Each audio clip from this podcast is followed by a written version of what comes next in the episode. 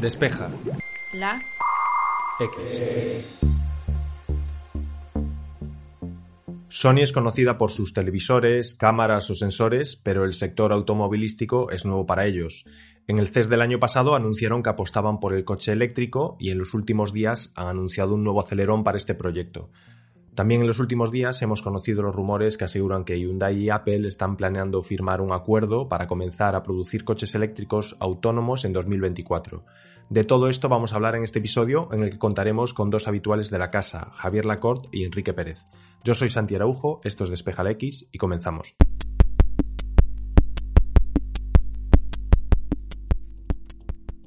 Como ha ocurrido anteriormente con otras gamas de producto, parece que las grandes tecnológicas tienen el ojo puesto ahora en este sector y todo apunta a que en los próximos años veremos anuncios y alianzas que hasta hace muy poco habrían sido impensables. En las últimas semanas hemos tenido algunas noticias que seguramente van a marcar una parte de la agenda tecnológica de esta década y dentro de 9 o 10 años, cuando ya hemos dicho adiós a los años 20, miremos esas noticias de principios de 2021 y sea un poco como cuando ahora vemos las noticias de 2010, 2011, que hablaban de una nueva app independiente llamada Instagram que permite subir fotos con filtros, o de una aplicación nueva llamada WhatsApp que funciona bastante bien y puede reemplazar al SMS, o de que Spotify ha llegado a nuevos países, cosas así, eh, que ahora nos parece el embrión de lo que tenemos ahora y de lo que nos domina ahora.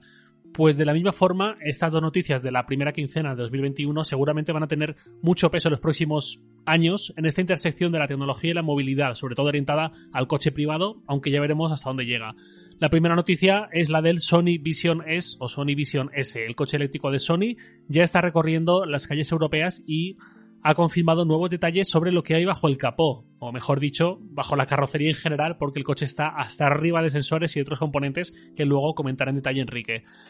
Este coche, pues 536 caballos, doble motor, 40 sensores de muchos tipos, casi 2 toneladas y media de peso, pese a que es una berlina casi comedida, diría, es un poco más grande que un Tesla Model 3, un poco más pequeña que un Model S.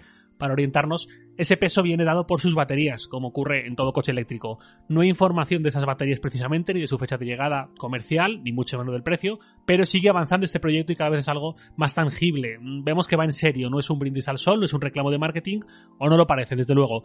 La segunda noticia de impacto en este inicio de es que se filtró que Hyundai está en conversaciones con Apple para el desarrollo de un coche eléctrico y autónomo o varios coches, habrá que ver, ya para el año 2024 en adelante. Lo de Apple entrando en la automoción viene de muy lejos, llevamos por lo menos 5 o 6 años con distintos rumores. Primero se dijo que era un coche, luego que abandonaba la idea del coche para centrarse en una plataforma de software que licenciara a otros fabricantes, sobre todo orientada hacia coches autónomos, y ahora vuelve con fuerza esta idea de Apple entrando con un coche como tal. Y a partir de ahí ya todo especulaciones porque realmente no sabemos nada más. No es casual que dos gigantes tecnológicos de la electrónica, de la tecnología, como Sony y Apple, se metan en este negocio. Hace unos años hubiese sido impensable, no tenía nada que ver la tecnología, la electrónica con la automoción, por la propia naturaleza de los coches con motor de combustión y sus componentes mecánicos y todo lo que implican esos motores, pero ahora que el panorama del coche eléctrico es muy diferente, le queda bastante camino, pero no es futuro, es presente, ya cambian también las reglas para que un fabricante tecnológico se meta aquí. Esencialmente, un coche eléctrico es una batería con ruedas, un motor o dos motores y un software, y poco más. A nivel de construcción, ya hay muchísimas, muchísimas menos partes móviles, erosión más allá del neumático y poco más, fricciones, fluidos, el aceite, el anticongelante, emisiones al tubo de escape, todo esto ya no está. La complejidad es otra, pero todo esto ya desaparece. Si encima los coches van teniendo una vocación cada vez más autónoma, nivel 2, nivel 3, nivel 4 vamos viendo, nivel 5 quizás en entornos concretos y en la mayoría de casos aún en desarrollo, pues el papel de las grandes tecnológicas es aún mayor y casi que obvio que van a estar interesadas en entrar ahí. Y no solo para la consola de infoentretenimiento, como hasta ahora para el sistema de sonido, como han hecho tradicionalmente, sino rebajado nivel de complejidad de montar el coche con el paso de combustión eléctrico, dominar todo el desarrollo del producto y maximizar ingresos. Ojo, que esto dicho así, suena quizás alguien pueda pensar que estoy diciendo que es casi de ser idiota estar en la industria tecnológica y no estar viendo ya qué llantas vamos a poner en nuestro coche. No es tan fácil, por supuesto, y hemos visto cómo hay quien lo ha intentado y se la ha pegado. Apple, la empresa más valiosa del mundo en bolsa y con más dinero en efectivo, con más dinero en su caja, lleva años con esto y más que le queda ni ha hecho ni un solo anuncio ni nada que se le parezca. Eso, Apple. Una empresa más pequeña, Dyson, aspiradoras, ventiladores, purificadores, secadores, todo lo que son motores con baterías y aire, Dyson ya intentó dar el salto al coche eléctrico. Hizo una inversión de más de 3.000 millones de dólares hace 5 o 6 años, llegó a abrir su propia planta de producción en Singapur y hace poco el CEO y fundador, James Dyson, dijo que cerraban esa persiana, que la bajaban porque le resultaba imposible hacerlo viable económicamente. Google, que tiene la filial Waymo, que ya ha puesto taxis autónomos en Arizona, que lleva años investigando y consiguiendo muchos éxitos con el coche autónomo, no se ha lanzado todavía ni a fabricarlos en serie, ni ha adelantado mucho sus planes más allá que lo que tenía hace unos poquitos años. Y ya ni siquiera es Dyson, es Google. Al final hay una puerta abierta a que las tecnológicas entren aquí, que antes era impensable, pero sigue siendo muy complejo. Hablamos de poner a rodar por las calles, por las carreteras, coches que van a tener que aguantar muchos años con la batería en un estado por lo menos decente, que van a tener que aguantar la lluvia, el frío, el calor, la nieve, el sol durante un montón de horas y eso no es cualquier cosa y por ahí no me extraña que por ejemplo Apple esté aliándose con Hyundai en este caso y seguramente muchos otros que quieran entrar aquí también van a tener que hacerlo de la mano de fabricantes tradicionales que son expertos en todo esto, que llevan décadas y muchas décadas haciendo coches resistentes a todas estas inclemencias y al paso del tiempo. Si los fabricantes dominan la parte mecánica, las grandes tecnológicas saben mucho de sensores, uno de los componentes más importantes de los coches autónomos. Enrique nos habla del papel de los sensores y dónde y cómo están colocados. Cuando Sony anunció en el pasado CES su Vision S, precisamente uno de los detalles que ofreció era que tenía 33 sensores. Ahora que ya lo está probando en las calles de Europa, explica que lo ha subido a 40 sensores. Los sensores son una de las características principales de, estos coches autónomos, de estos coches eléctricos.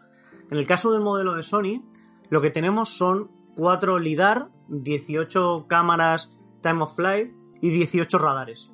Están colocados no solo en la parte delantera, sino en los laterales y en la cámara de atrás. Los nuevos coches que nos estaban ofreciendo las compañías tecnológicas, de alguna manera, lo que el factor diferencial ya no está en la mecánica, ya no está en aquello que, era experiencia o que era parte de los fabricantes tradicionales como Volkswagen o BMW, sino que está un poco en entender lo que ocurre alrededor. En esa electrónica, que es lo que hace que estos nuevos coches sean tan interesantes para estas marcas tecnológicas. ¿Qué es lo que vienen a ofrecernos?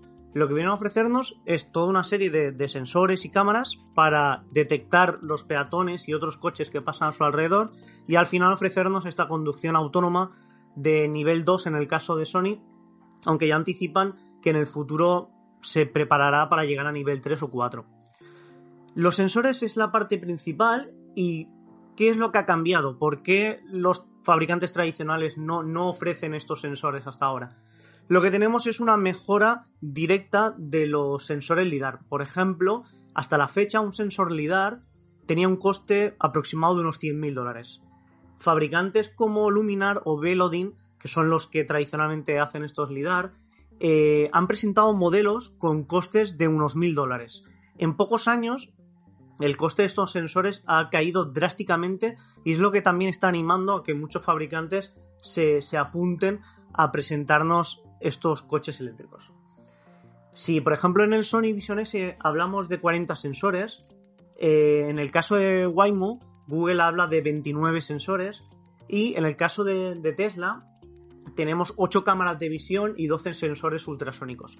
En el caso de Tesla, eh, para su sistema de conducción autónomo, no apuesta por, por estos LIDAR, que son una especie de cámara escáner GPS que detecta un poco en la distancia a la que van pasando los, los coches o los peatones de alrededor, pero es algo más caro. Sony apuesta por sus propios sensores y es un factor importante para también entender por qué el fabricante japonés se está apuntando a esto del, del coche autónomo.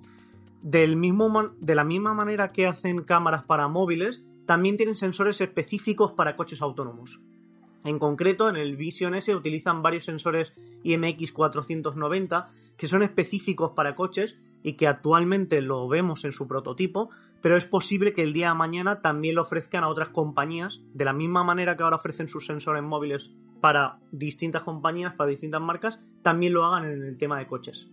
De hecho, no solo para coches, Sony de alguna manera está, está generando que estos componentes se ofrezcan en distintas soluciones son coches, pero también, por, por ejemplo, pueden ser drones con su nueva división AirPic. En general, lo que tenemos son fabricantes que hasta la fecha tenían sensores, que esos sensores se ponían en dispositivos móviles, en tablets, en ordenadores, ahora han descubierto que también pueden ponerlo en los coches.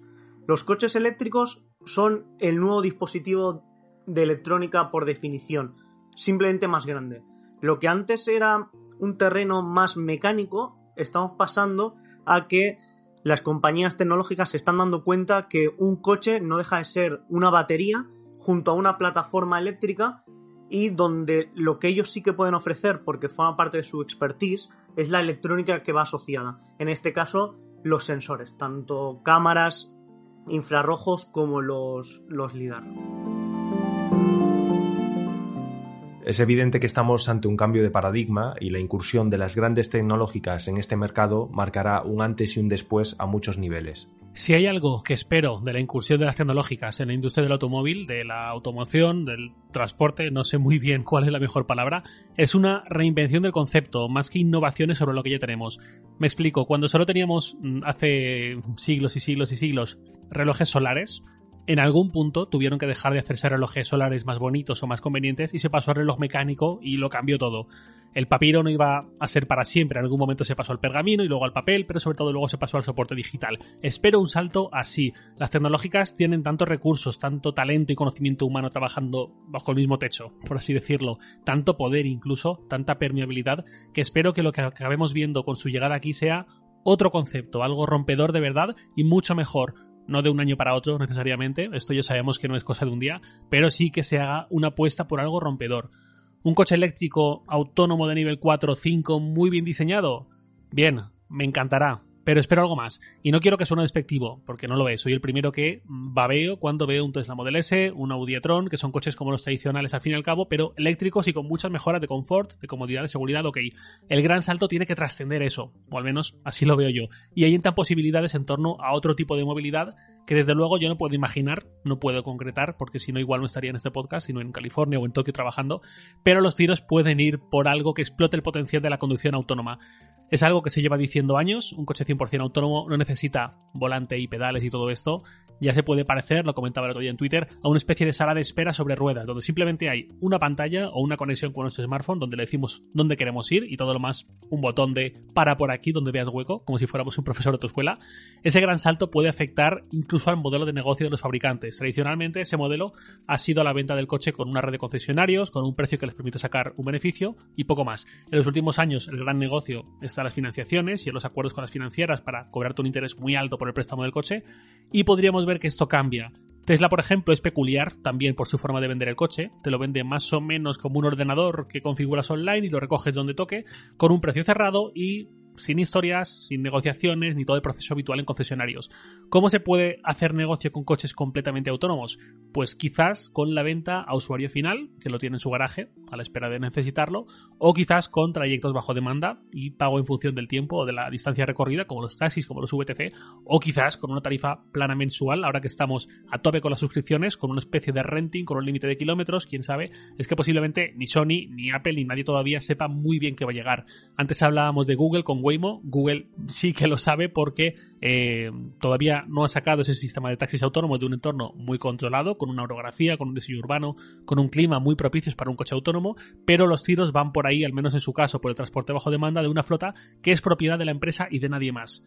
Si esto se impone, las consecuencias son incalculables a día de hoy. ¿Qué pasa con las autoescuelas, por ejemplo? Si vamos al coche autónomo 100%, que ni siquiera puede ser conducido, mm, y ahí es donde más tiene sentido la entrada de actores tecnológicos como los que estamos comentando, nadie va a conducir. Por lo tanto, nadie tiene que sacarse un permiso y eso hunde un sector entero. Son muchas consecuencias potenciales que van a ser el enésimo ejemplo, si esto consigue salir adelante, de la transformación tan enorme, enorme y sobre todo tan rápida en cuestión de muy pocos años que las tecnológicas están siendo capaces de dejar en el mundo. Quizás me equivoco, no se me da muy bien predecir el futuro, pero si las tecnológicas y más de la envergadura de Apple, Sony, Google, compañía entran aquí, no es para que tengamos coches eléctricos más cómodos y más bonitos y un poco más inteligentes, es para hacer una transformación muy muy grande. En este episodio ya han sonado nombres tan conocidos como Apple o Sony, pero hay otras muchas empresas tecnológicas como pueden ser Nvidia o Qualcomm aportando al sector automovilístico aquellas áreas en las que son expertas. Mm, lo que estamos viendo es que todas las compañías de tecnología tienen como una razón para meterse en el campo de los coches, de los coches eléctricos y autónomos. Unos por el tema de sensores, otros por temas de inteligencia artificial, pero todas las compañías tecnológicas de una u otra manera tienen un proyecto relacionado con estos coches. Y no es casualidad, al final estos coches eléctricos y autónomos son como el nuevo terreno, como los nuevos móviles o los nuevos ordenadores. ¿Qué es lo que ocurre? Lo que ocurre es que las compañías, por ejemplo, Nvidia eh, o Sony, no tienen toda la capacidad para hacer un coche completo. Un coche tiene ruedas, un coche tiene frenos, un coche tiene luces, un coche tiene muchos componentes que una misma compañía no tiene la experiencia para poder crearlo. Entonces aquí lo que estamos viendo es que cada compañía afronta este desembarco en el, sector de los coches de alguna manera en el terreno en el que ellos son expertos. Por ejemplo, vemos el caso de Qualcomm. El caso de Qualcomm, Qualcomm trabaja en procesadores, en chipsets, ha creado la plataforma CB2X para coches autónomos, lo que ofrece es a otras compañías la capacidad de procesamiento. En Nvidia, que tenemos el campo de expertise de Nvidia, es el campo del procesamiento gráfico. Nvidia, el aproximamiento, el aproximamiento hacia los coches eléctricos autónomos es hacia toda la gestión de las imágenes y de estos sensores. No solo quedan ahí, encontramos muchísimos ejemplos de compañías que se están integrando en este terreno y lo vemos por ejemplo en el coche de Sony. Cuando Sony presentó su modelo, su Vision S, dijo en la presentación con todas las marcas que trabajaba y veíamos más de 15 marcas distintas unas para unos componentes y otras para otros. Encontramos, por ejemplo, a cual como Nvidia, que ya hemos comentado, por ejemplo, encontramos a Bosch, encontramos a Here para los mapas, encontramos a BlackBerry QNX, encontramos a Continental para la parte mecánica, encontramos, por ejemplo, también a Magna, que es una compañía canadiense, que para quienes no lo conozcan, eh, se trata de la compañía que produce partes y componentes para fabricantes del motor como General Motors, BMW o Tesla. Al final, Sony no tiene la fábrica, no tiene la capacidad necesaria para producir un coche tradicional y necesita eh, aliarse con otras compañías que sí que le ofrezcan esto. Magna en concreto eh, fue una de las compañías con las que se acercó Apple para intentar producir su, coche autónomo.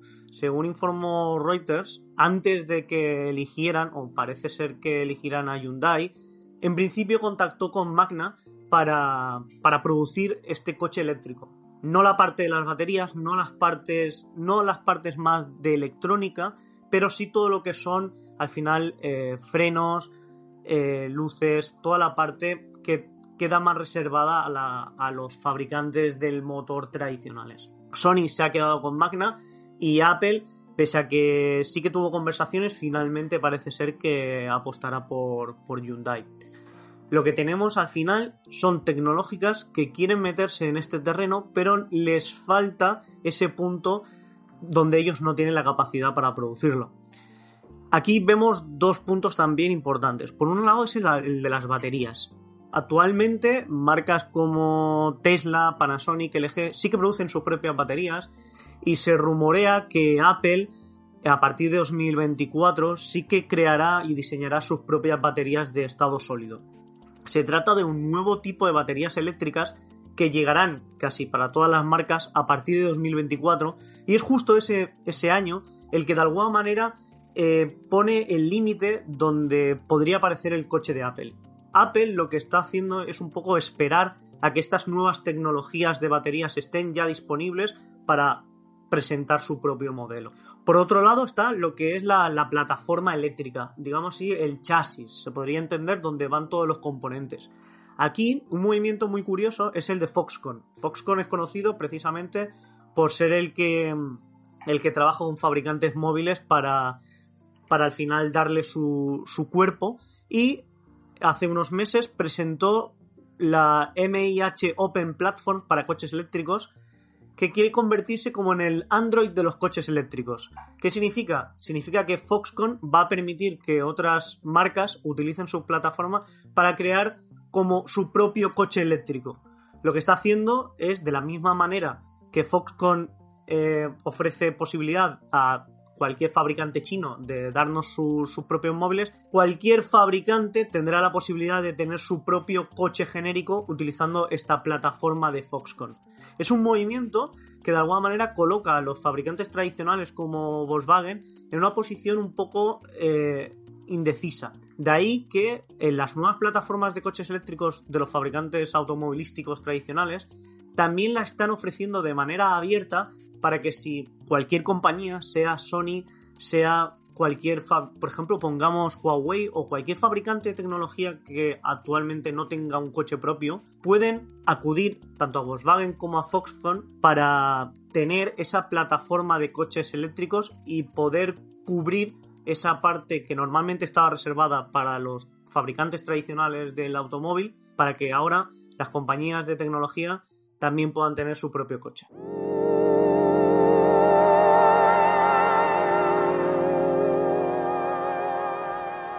Como los podcasts son algo atemporal, voy a imaginarme que alguien en 2028 escucha este episodio en su coche de Apple. Si es así, permitidme que pruebe una cosa. Escucha Siri, acelera a 140 km por hora y activa el freno de mano. Mientras llegue ese momento, nosotros seguiremos como cada semana preparando un nuevo episodio y eso significa que regresaremos el jueves que viene.